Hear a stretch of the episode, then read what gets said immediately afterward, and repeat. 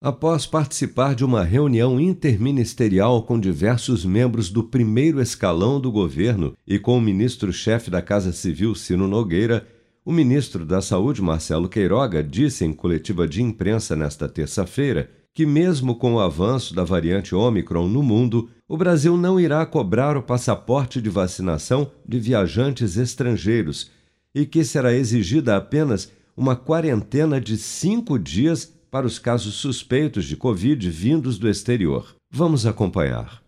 A Organização Mundial de Saúde já se pronunciou a esse respeito, dizendo da responsabilidade que se deveria ter ao impor restrição é, a cidadãos que eventualmente não tomaram as doses, suas doses de vacina ou que não têm o sistema de a imunização é, completa. Então, não se pode é, discriminar as pessoas entre vacinadas e não vacinadas para, a partir daí, impor restrições. Até porque não temos só as vacinas, nós temos também é, a testagem. Então, nós, é, aqui, depois de fazer uma análise detida de toda a documentação que foi trazida é, ao, pelo grupo técnico ao Comitê de Ministros, decidimos que é, o RT-PCR ele seria utilizado como já vem sendo utilizado desde o início do enfrentamento à pandemia. O indivíduo que vem ao Brasil tem que ter o teste RT-PCR negativo realizado 72 eh, horas antes. E nesse contexto em que estamos é, espreitados por essa variante Omicron, que não, não, não sabemos ainda é, o total potencial dessa variante criar uma nova pressão sobre o sistema de saúde, é, requerer que os indivíduos não vacinados eles é, cumpram uma quarentena de cinco dias e a, após essa quarentena eles realizariam o teste. Sendo o teste negativo, poderiam é, normalmente, no caso de estrangeiros que vêm aqui a turismo, é, aproveitar todas as belezas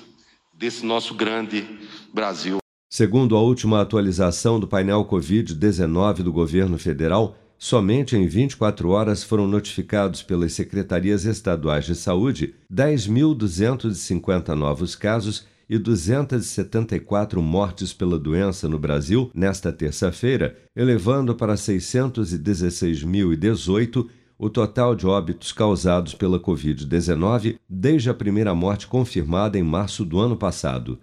Segundo dados oficiais, das mais de 22 milhões de pessoas já infectadas pelo novo coronavírus no Brasil, 155.437, ou 0,7% delas, ainda seguem internadas ou em acompanhamento pelos órgãos de saúde em todo o país. Dados do Programa Nacional de Imunização apontam que até esta terça-feira, 159.791.362 pessoas ou 75,4% do total da população do país, já haviam recebido a primeira dose de vacina contra a Covid-19, sendo que destas, 137.841.049, ou 65% dos habitantes do Brasil, também já foram imunizados com a segunda dose ou dose única contra a doença, e 18.882.957, ou 8,9% da população, já receberam a terceira dose ou dose de reforço.